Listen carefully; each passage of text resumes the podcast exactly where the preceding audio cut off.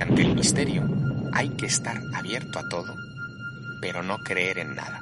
Tenemos dos señales de luces rojas, como a unas tres millas a las 10 de nuestra posición. Afirmativo lo tenemos cada vez más cerca. El piloto, Javier Lerda de Tejada, tomó una decisión que eh, levantará ampollas inmediatamente, y es aterrizar en emergencia en el aeropuerto valenciano de Manises todo el mundo que es medio sensible y entra en el palacio, pues empezaba a decir, pero qué horror, qué dolor, qué lágrimas ha habido en este palacio, pero que está destilando tristeza.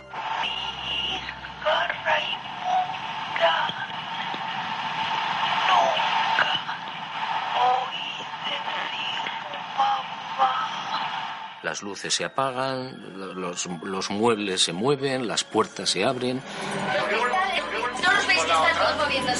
Un aporte es un fenómeno parapsicológico cuya definición sería algo que surge del, que, aparece de la nada y no hay una explicación científica, ¿no?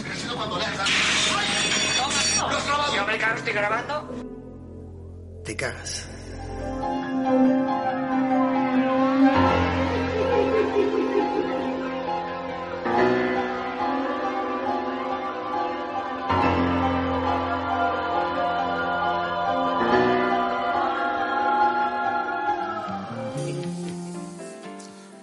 Buenas noches, señoras y señores.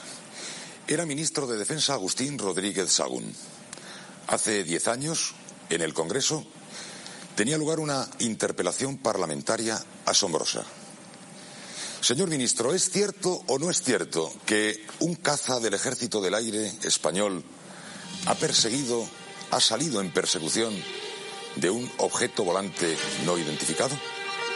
El caso más sonado de la historia del fenómeno ovni en España ocurre en una noche en el que un avión supercarabel de la compañía Transportes Aéreos Españoles tiene que desviarse de su ruta entre las Islas Baleares y las Islas Canarias porque una luz no identificada vuela en rumbo de colisión hacia la cabina del piloto en la vertical de Ibiza. Confirmo que tenemos algún tráfico próximo a nosotros, a nuestra izquierda, aproximadamente unas 4 o 5 millas. 297 en negativo, no hay tráfico notificado. Tenemos dos señales de luces rojas, como a unas 3 millas a las 10 de nuestra posición. Aproximadamente a la misma altura.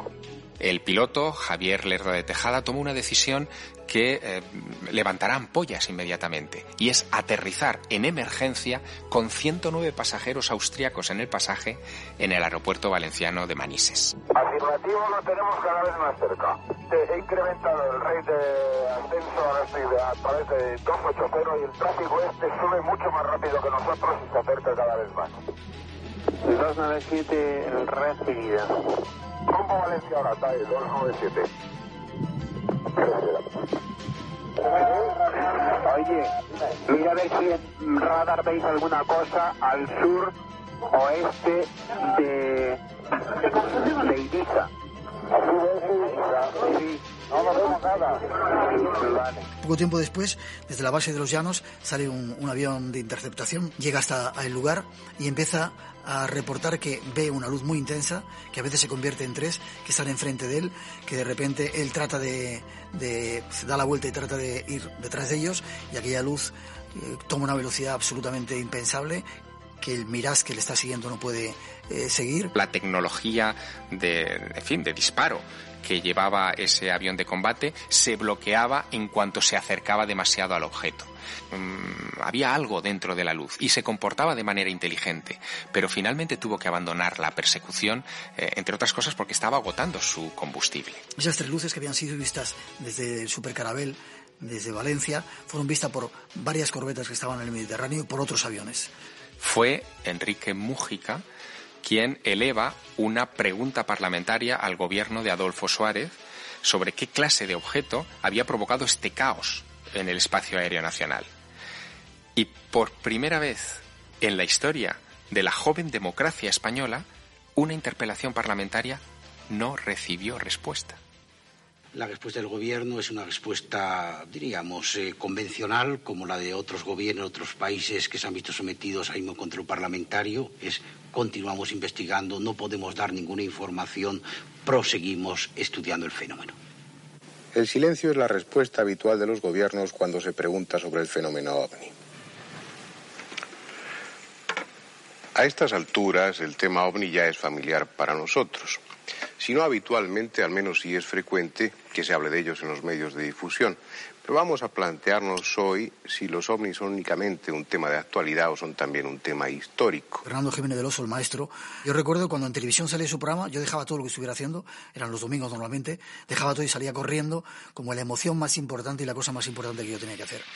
A Fernando le veíamos, le veía y le veíamos como un mito, pero alguien extraño.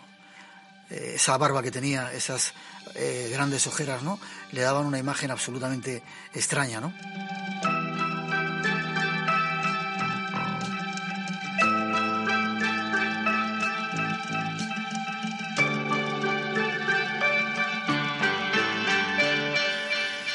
Señora, ¿usted cree en los extraterrestres? Uy, a mí me dan risa. Sí, un poco. ¿Por qué? Pues no sé, porque creo que es una cosa muy rara, ¿no?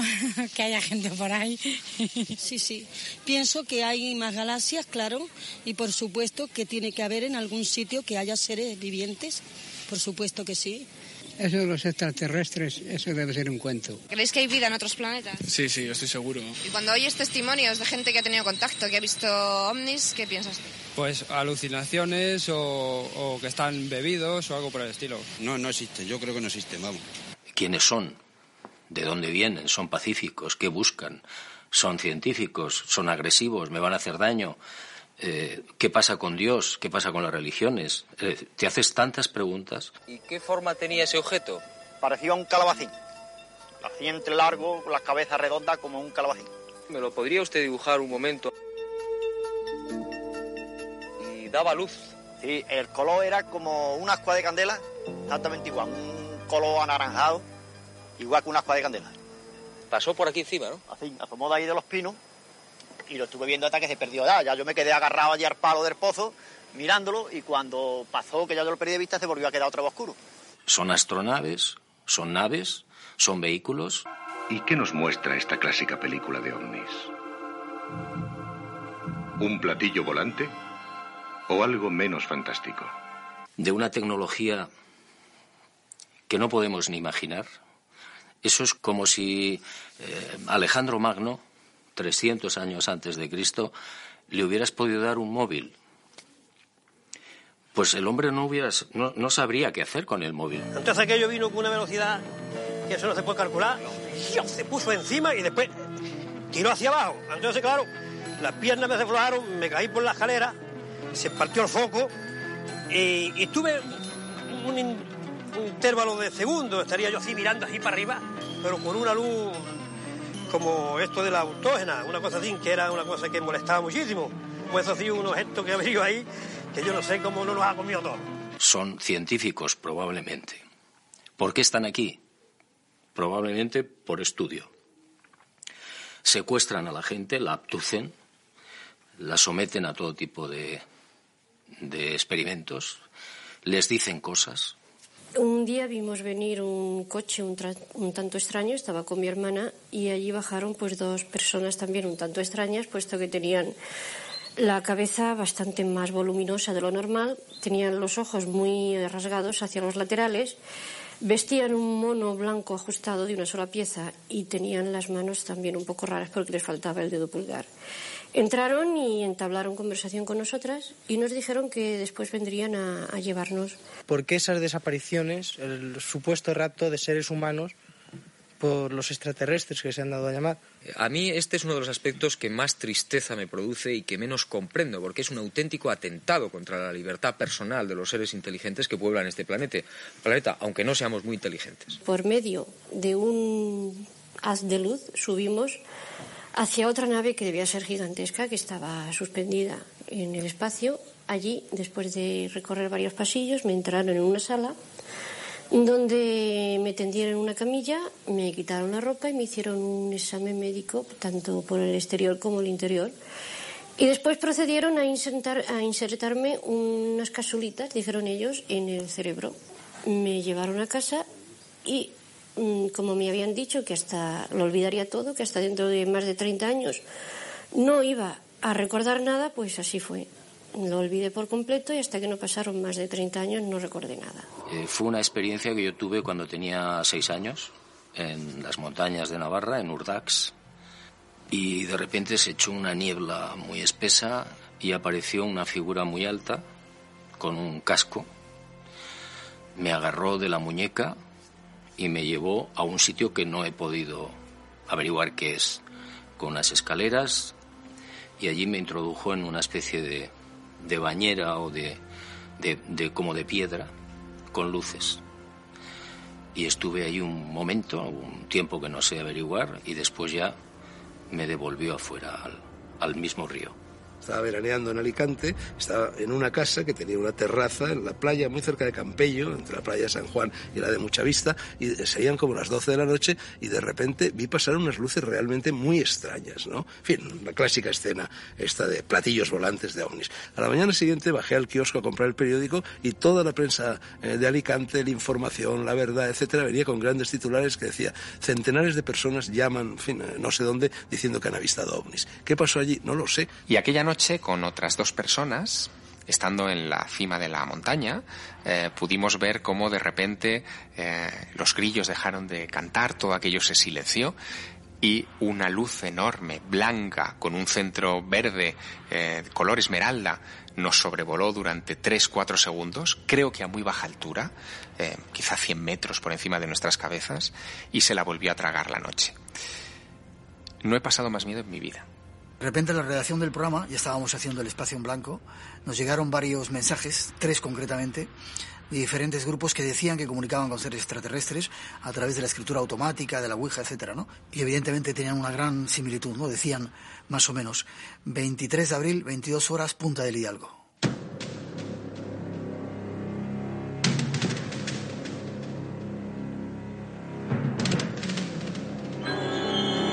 Llegamos allí a las 10 menos 5, el cielo que había estado encapotado hasta entonces se abrió y a las 10 en punto, detrás de aquella montaña, salió un objeto que ha sido lo más grande que he visto en mi vida, ¿no?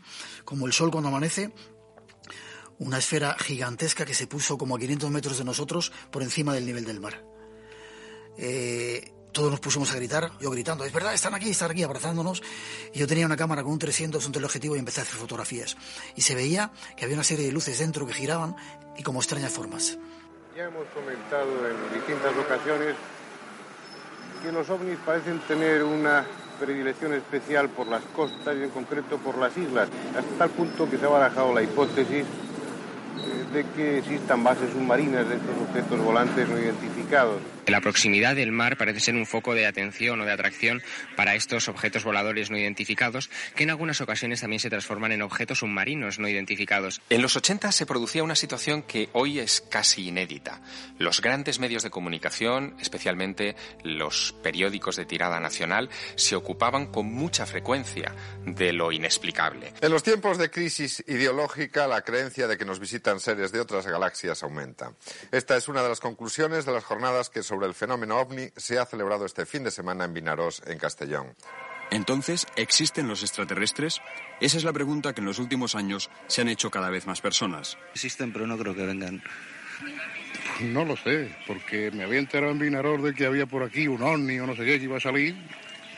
Esta nueva romería de lo desconocido, retransmitida por radio, les atraía por diversas razones, desde la fe más absoluta hasta el escepticismo. En 1989, al final de la década ya, aparecen las primeras revistas generalistas que eh, tocan eh, como núcleo central este tipo de medios. Más allá de la ciencia existe un universo de secretos. Más allá de la ciencia hay un mundo de preguntas sin respuesta. Traspase cada mes la puerta de lo desconocido. Dirigida por el doctor Jiménez del Oso, nace la revista Más allá de la ciencia. Más allá de la ciencia. Una revista que le llevará muy lejos. Se convirtió en un éxito editorial absoluto increíble. No se marchen ustedes, por favor. Atrévanse con medianoche. A veces es difícil, ya lo sé.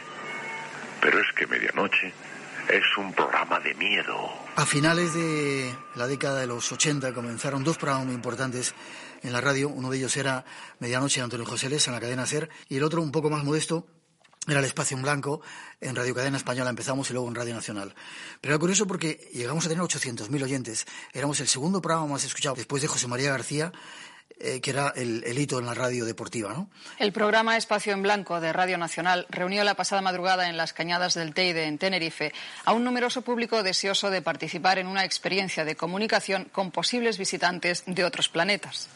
Veía que teníamos que organizar algo en el Teide montar como en la película Encuentros a la tercera fase luces y sonidos y hacer una especie de experimento de comunicación. Desde la media tarde del sábado, un numeroso público que se había desplazado desde todo Tenerife, la península y el extranjero se fue reuniendo en torno al mirador de la ruleta para participar en una experiencia de comunicación diferente. Yo más bien he venido aquí para, para ese intento de la concentración, para la armonía. Tengo 57 años y quiero ver lo que nunca he visto. Y así el día 22 de junio del año 89 reunimos a 40.000 personas arriba en el Teide, ¿no? Con la ayuda de la radio se realizó la Operación Unidad Planetaria, un ejercicio de meditación para lograr la unión de millones de seres en toda la Tierra. Durante las horas de la madrugada algo podría ocurrir. Salvo dos luciditas pequeñas no ocurrió nada reseñable pero sí quedó en la historia como eh, la convocatoria más grande que ha habido en la historia de la radio. ¿Qué había junto a ese objeto? Pues había un ser extraño eh, alto, muy alto. Creo que tenía una especie de escafandra puesta. ¿Metálica?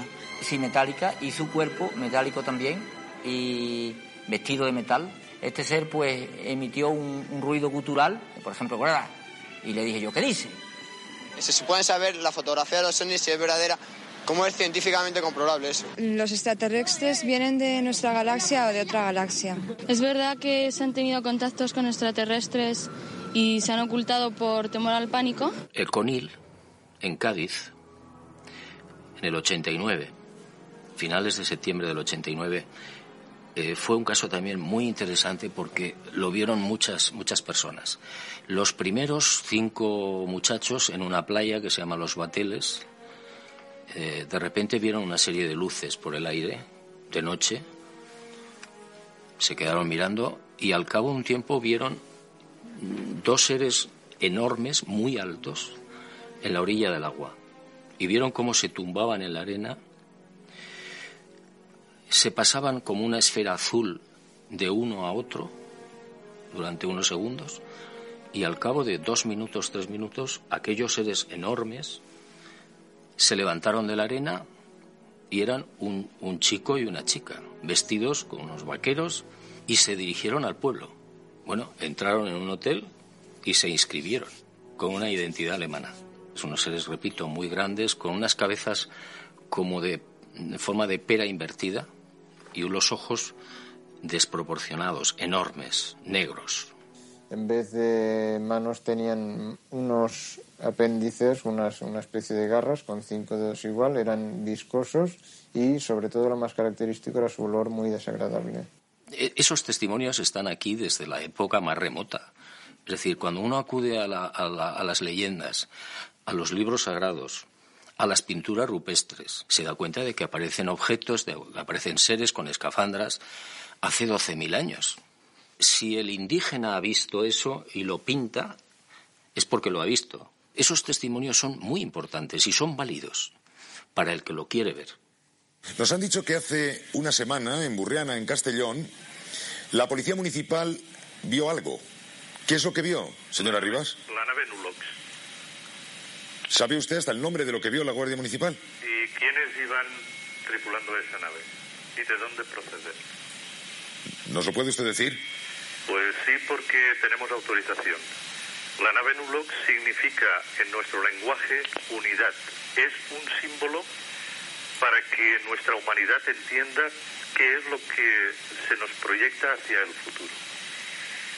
Esta nave estaba mandada por el guía solar Tumara Strumland y iba tripulada por cinco entidades más de la galaxia de Alfa Centauro. El guía solar Tumara Strumland pertenece originariamente a la galaxia de Andrómeda. ¿Usted por qué lo sabe? porque no solamente estamos en contacto las 24 horas del día con ellos, sino también con quienes emanan la creación. Son miles de tripulantes, altos, bajos, eh, de, grandes cráneos, eh, de formas no humanas, robots. Es decir, hay una variedad enorme. Que no solamente pueden proceder de planetas físicos concretos de esta galaxia o de otras galaxias, sino de dimensiones desconocidas. No sabemos viajar allí. Probablemente ni siquiera hay que viajar. Eh, tú puedes desmaterializar a una persona ahí y materializarla en no se sabe dónde en centésimas de segundo. No sabemos de dónde vienen, pero vienen. Yo estaba acostado a las 3 de la mañana, por así, y me desperté. Veo unas luces en lo alto del monte aquel que hacía unas señales muy raras. Entonces me extrañó, me asomé a la ventana y vi que se acercaba una masa. Era una especie de bola blanca, semejante a la luz de los tubos fluorescentes, una cosa así. Esas presencias extrañas, por definición, escapan a nuestra comprensión. Juegan con nosotros en una política de mírame y no me toques. La conclusión es que no intervienen porque está prohibido. Porque si, si ellos interfiriesen en la civilización humana, aunque fueran pacíficos, que parece ser que lo son, ocurriría probablemente dos cosas. Una, un sector del mundo se pondría a favor de estos seres y otra parte de la humanidad se pondría en contra. Y habría una guerra o una pelea entre nosotros. Eso por un lado. Segundo, tendrías que replantearlo todo. hay una premisa en antropología, es que cuando entras en contacto con un pueblo de una civilización inferior, desarrollo civilizado inferior al tuyo, no hay que establecer contacto con él, no hay que darle cosas que le cambien un poco su desarrollo. ¿no? Por lo tanto, cuando Stephen Hawking advierte que deberíamos dejar de enviar señales al espacio profundo anunciando que estamos aquí porque no sabemos la clase de vecinos que vamos a atraer, tiene cierto punto de razón. Los detalles necesarios para la fabricación de los bimanas no son aquí revelados no por ignorancia, sino porque debemos guardar el secreto. La ciencia de su construcción no es revelada aquí porque debe saberse que si fuera dada a los hombres comunes, estos podrían servirse de los bimanas con fines perversos. Está claro que los hombres de hace 3.000 años eran tan poco fiables como lo somos los hombres de ahora mismo.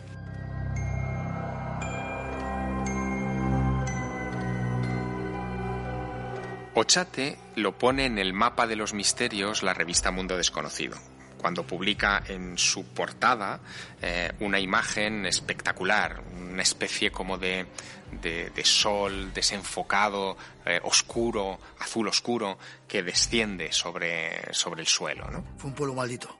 Tuvo tres epidemias de cólera, de tifus, y la gente acabó abandonando el pueblo. Hay multitud de personas que se acercan hasta él, que no solamente ven esas, esas extrañas luces, sino que empiezan a grabar psicofonías, extrañas voces, etcétera, ¿no? Paseando por sus ruinas se han podido captar y grabar con cámaras, ¿no? Extrañas presencias. Muchos dicen que es de esa gente que murió por esas, esas tres eh, epidemias que tuvieron, que algunos fueron enterrados eh, en tumbas sin nombre de alguna manera, ¿no? Y que no, su, su alma todavía no descansa, ¿no? Belchite es un pueblo eh, que fue masacrado durante la Guerra Civil Española y en los años 80 un locutor em, zaragozano había acudido a Belchite con un equipo de Radio Heraldo y había grabado durante un buen rato, no era un segundo en una cinta, sino durante minutos y minutos, se escuchaban el zumbar de aviones de combate,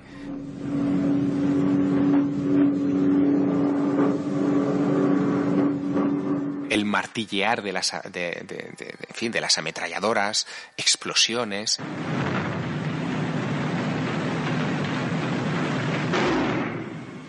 Eh, era como si de repente aquella cinta hubiera sintonizado con el dolor de 1936 en aquel escenario.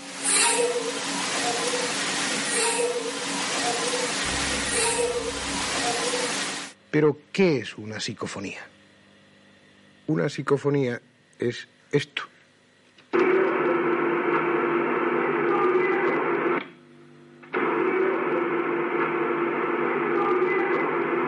Hablar de psicofonías en este país obliga a hablar de don Germán de Argumosa. El descubrimiento de la psicofonía es mucho más importante que todo lo que hemos conseguido en física nuclear. Germán de Argumosa sacó miles de psicofonías, ¿no? Él decía que era la psicofonía del infierno. No recuerdo el tiempo, bastantes minutos de psicofonías.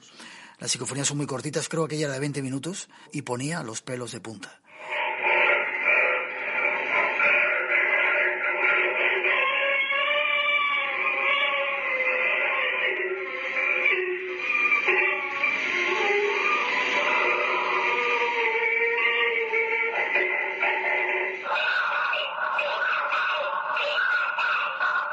Mí me gusta llamarlas dramáticamente las voces de los muertos, ¿no?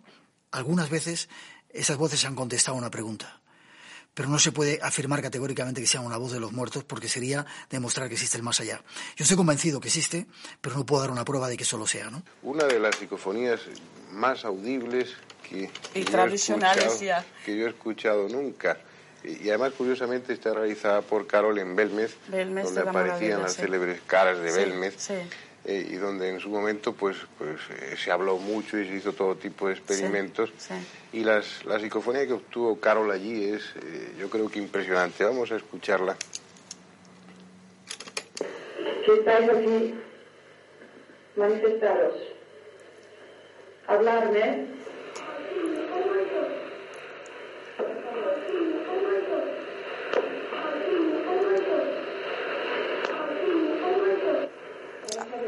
Al fin, al he muerto. ¿Lo quito? Sí. Las psicofonías. Hay algunas realmente asombrosas.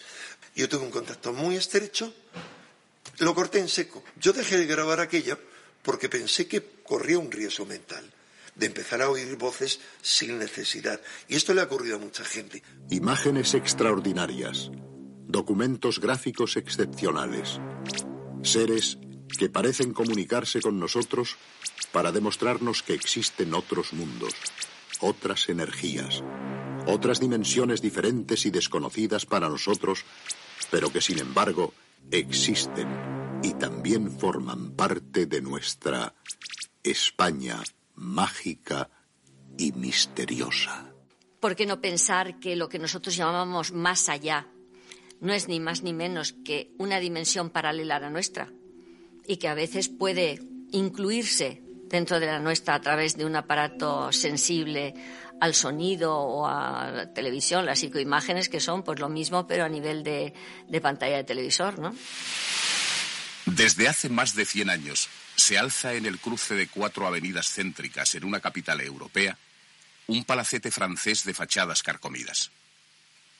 Vecinos y forasteros detienen su paso ante los cerrados postigos y se preguntan por qué este jardín permanece abandonado desde que tienen memoria de él. Nosotros entramos en junio del 89 y estuvimos allí seis meses investigando. Todo el mundo que es medio sensible y entra en el palacio, pues empezaba a decir, pero qué horror, qué dolor, qué lágrimas ha habido en este palacio, pero que está destilando tristeza. Sol Blanco, una conocida y respetada fotógrafa.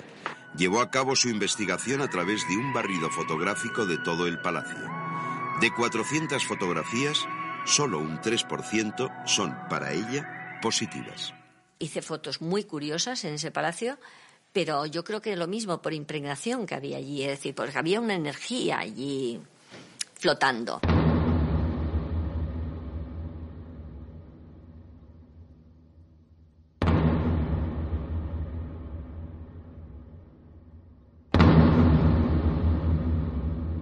Son fantasmas como la gente piensa, ¿eh?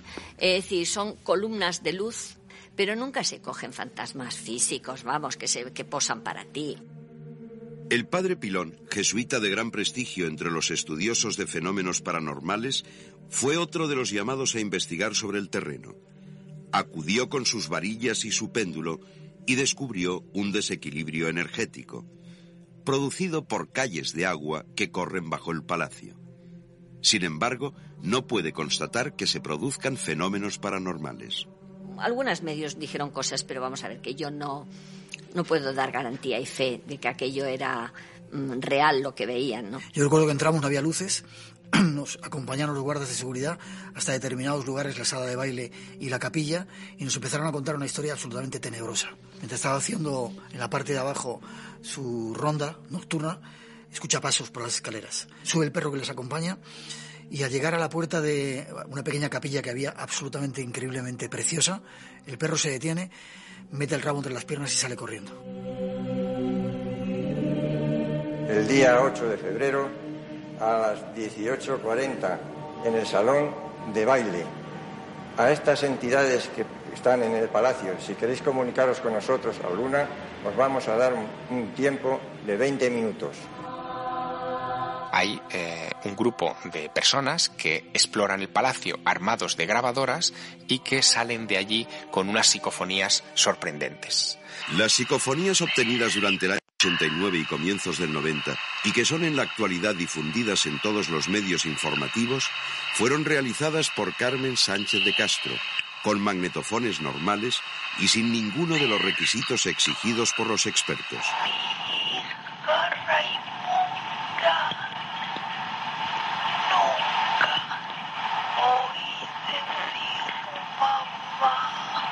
Yo misma, el primer día que entré en este palacio, sentí un fuerte empujón en el pecho que me hizo retroceder pues casi cuatro metros al centro de una habitación. Tiempo después se descubre que esta mujer estaba buscada por la policía, llevaba diez años en busca y captura, que no era una psiquiatra, que no era una doctora y que había montado toda esta historia de las supuestas psicofonías del Palacio de Linares. Van ustedes a tener ocasión ahora de oír la que yo conseguí también hace aproximadamente año y medio, y verán ustedes la diferencia. También la tomó en el Palacio de Linares. Sí, sí. Y es una voz también eh, infantil que dice así, quítame la falda. Vamos a escucharla.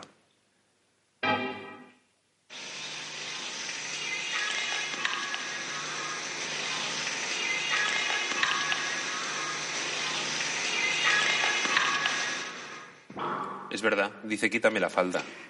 Que luego ya en el 90 es cuando saltó todo eso al, al público y se desmadró. En la noche del martes 29 de mayo, después de difundirse la noticia de que había fantasmas y de que sus voces habían sido registradas en psicofonías, el palacio fue asaltado por unas 200 personas que irrumpieron en las estancias, enmudecidas durante años, para intentar desvelar el misterio. Esta psicofonía fue conseguida por los técnicos de televisión española.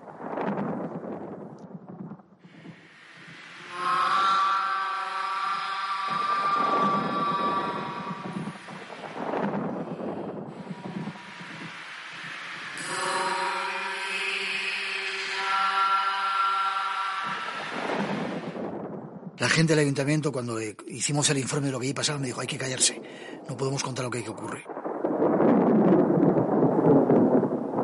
Ese velo de silencio sigue estando en el Palacio de Linares, en la Casa de América actualmente. Siguen sintiendo extrañas presencias que se dan en ese lugar misterioso y legendario.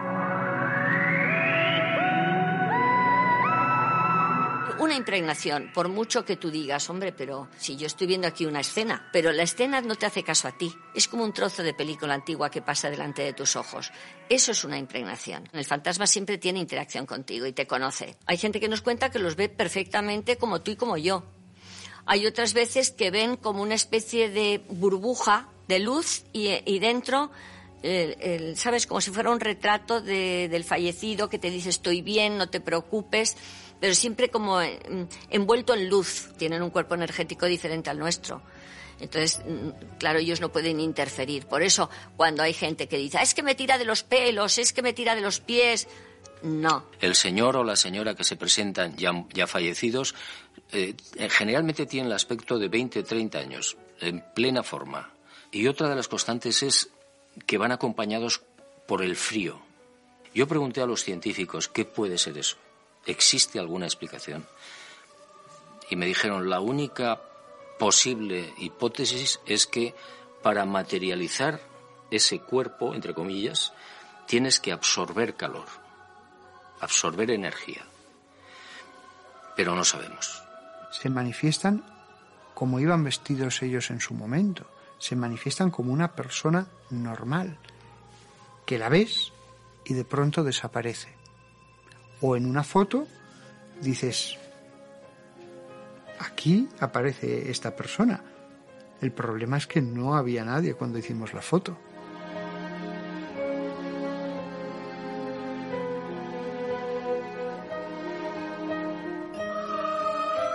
Se le aparece un, un, hombre a, una señora con... Eh, se había casado con él, se había divorciado y había muerto el señor. Y se le presenta en su casa, la señora estaba cosiendo y le dice, no te asustes, estoy bien. Vengo a decirte que en la cuenta tal, banco tal, número de cuenta tal, y le da todos los dígitos, hay un dinero del que no sabéis nada. Pero finalmente se lo dice a los hijos, investigan, y efectivamente, había 300.000 dólares. El año 82. Conclusión, por supuesto, hay vida después de la, de la muerte. La muerte no es más que una, una puerta. Yo te diría, por la experiencia que yo tengo, que los fantasmas no es que vengan del otro lado, porque una vez que pasan convenientemente al otro lado, ya no suelen venir. Son personas que no se van del todo.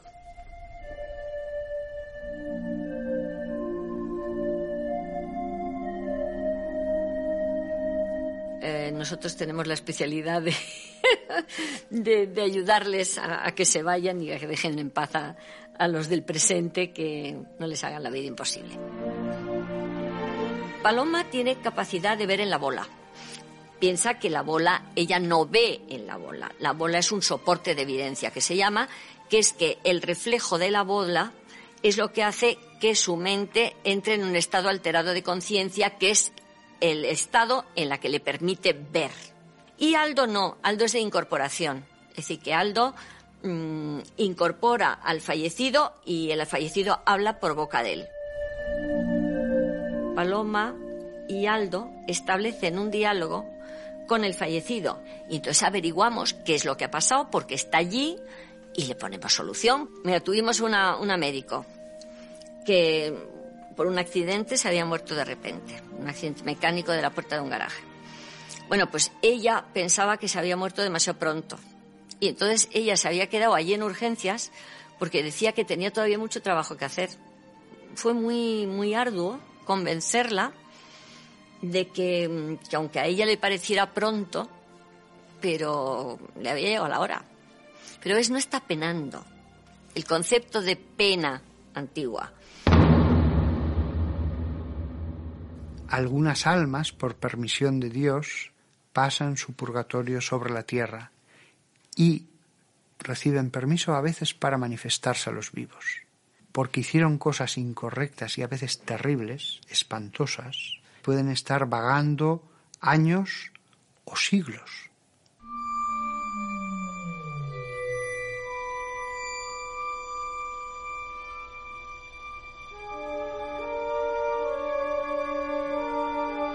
La gente piensa que el poltergeist tiene una vinculación con el más allá. No es verdad.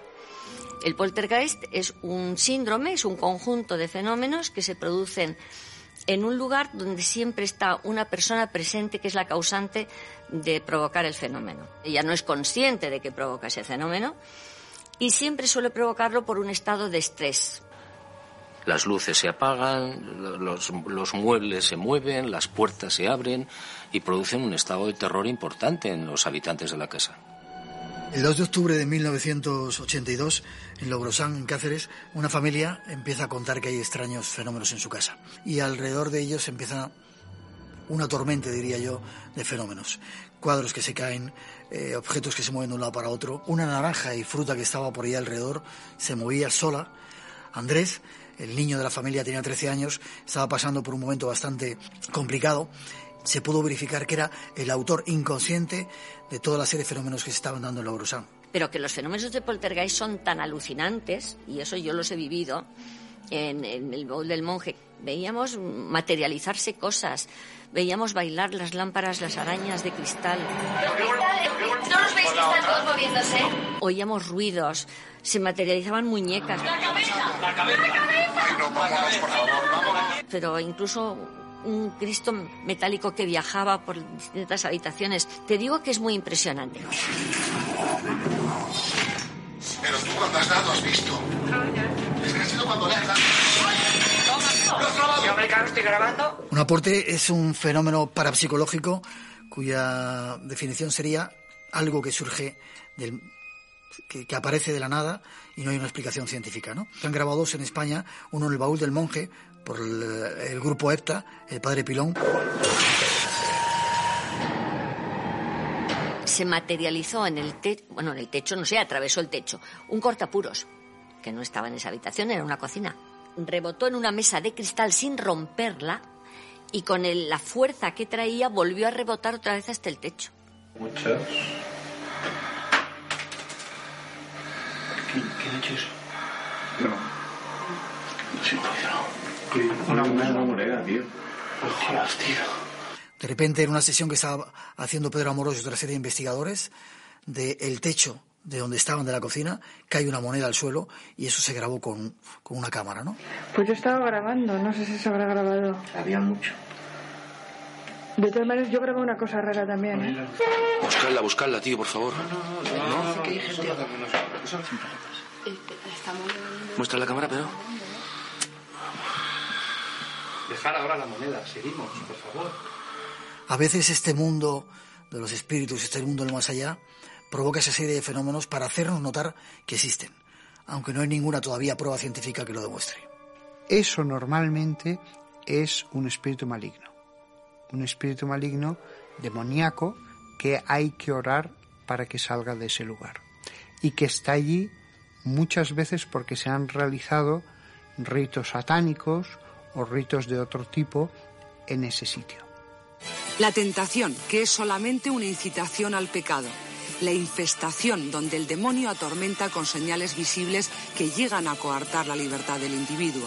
Y la posesión diabólica, que consiste en un dominio directo del alma de la persona y en la que el paciente no es en absoluto responsable de las acciones que realiza.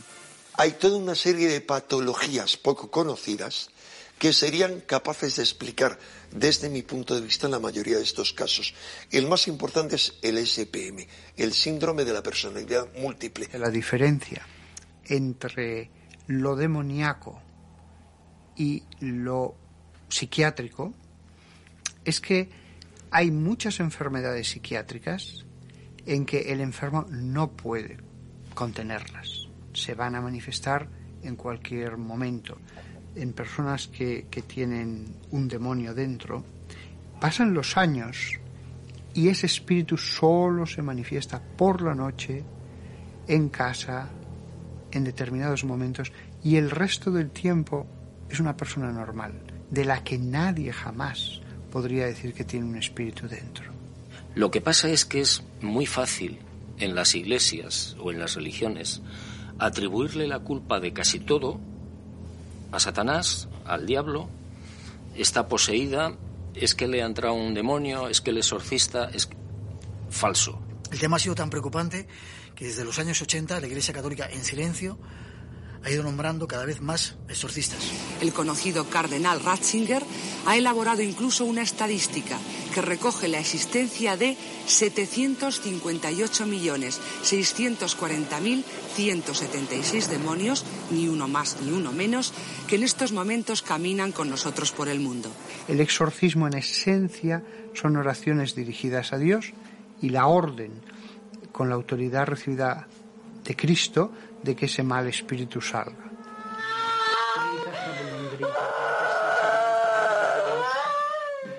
No quiero. No, no. En un exorcismo lo normal solo es que la persona se transforma, se vuelve furiosa, agresiva, trata de atacar a los que están allí. Alguna vez han dicho cosas que no podían saber, ha habido algún movimiento o la fuerza que dices, esto casi es sobrehumano. Sabemos que eh, la posesión ha acabado cuando se produce un grito tremendo, fortísimo, estentorio, y la persona cae al suelo como muerta. Interceded por esta,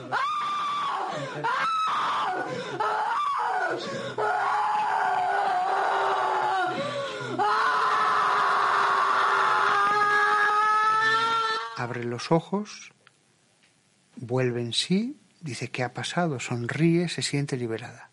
España cuenta con una amplia geografía milagrera, a donde acuden miles de personas desafiando las prohibiciones de la jerarquía eclesiástica. Estaba vestida de blanco, con una cruz aquí, una cruz muy roja, lo más rojo que puede que se ha visto. Y hace poco, pues, me ha nombrado un gran guerrero. No toma fuerza, ¿eh? Mucha fuerza, desde luego. Hijos míos, mi corazón sufre por todos vosotros. Y lo que estás viendo. Cuatro ángeles. Ay, cuatro ángeles. 14 de junio de 1981, de repente en Prado Nuevo, un pequeño campo que hay a la salida del Escorial, eh, una vidente, supuesta vidente, dice que se aparece la Virgen. Ay, hay otro ángel. La misión de este ángel. Y a partir de entonces, todos los sábados, ahí se empieza a reunir la gente. El fenómeno desde el punto de vista sociológico era impresionante.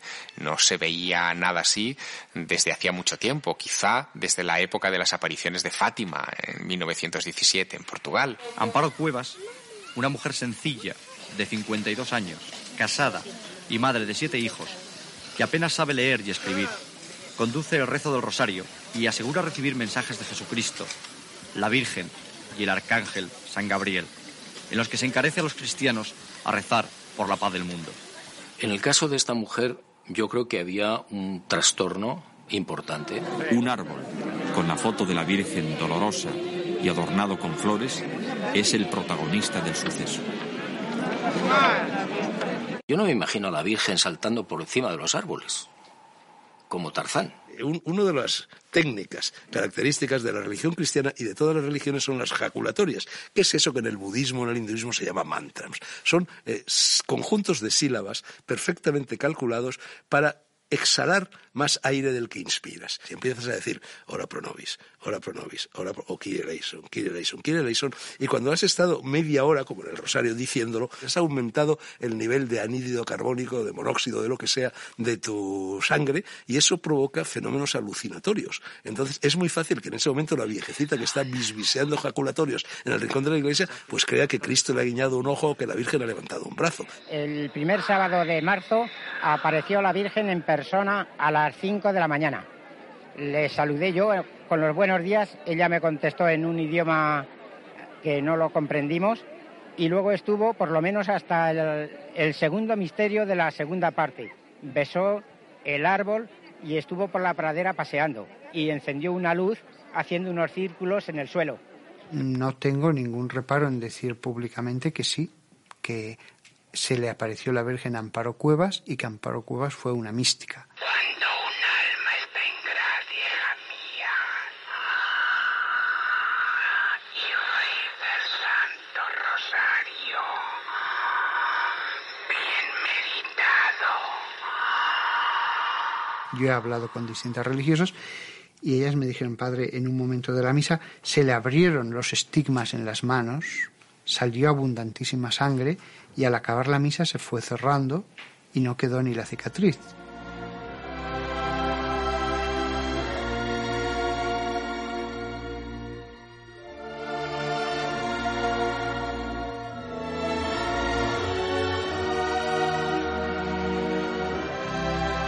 Nosotros no valoramos lo que es estar todavía con vida y tener tiempo y poder arrepentirnos y poder cambiar las cosas que hacemos mal. Quedan y siguen quedando velos de misterio que levantar. Y eso para el hombre es un acicate. Esa pasión contagia al público y cada vez se va sumando más y más gente que vienen y nos dicen, yo soy un apasionado de estos temas. Dentro de muy poco vamos a tener un contacto absolutamente indiscutible con esas entidades que han estado visitando al ser humano desde los comienzos de la historia de la humanidad. Hay que tener una mente lo suficientemente permeable para dejarse sorprender, pero no hay que convertir en dogma, en religión, en verdad absoluta, nada de esto. Cuanto más investigamos, yo por lo menos menos sé. Tal vez, y esto es lo que nos empezamos a plantear ahora, y es una curiosa pregunta, tal vez el hombre lo que esté buscando al acercarse o en ese intento de acercarse a las estrellas es apagar una angustia, la angustia de su propio origen. Porque ahora hay motivos, y pienso que motivos más que suficientes para plantearse si el hombre, nosotros, no procedemos tal vez de las estrellas,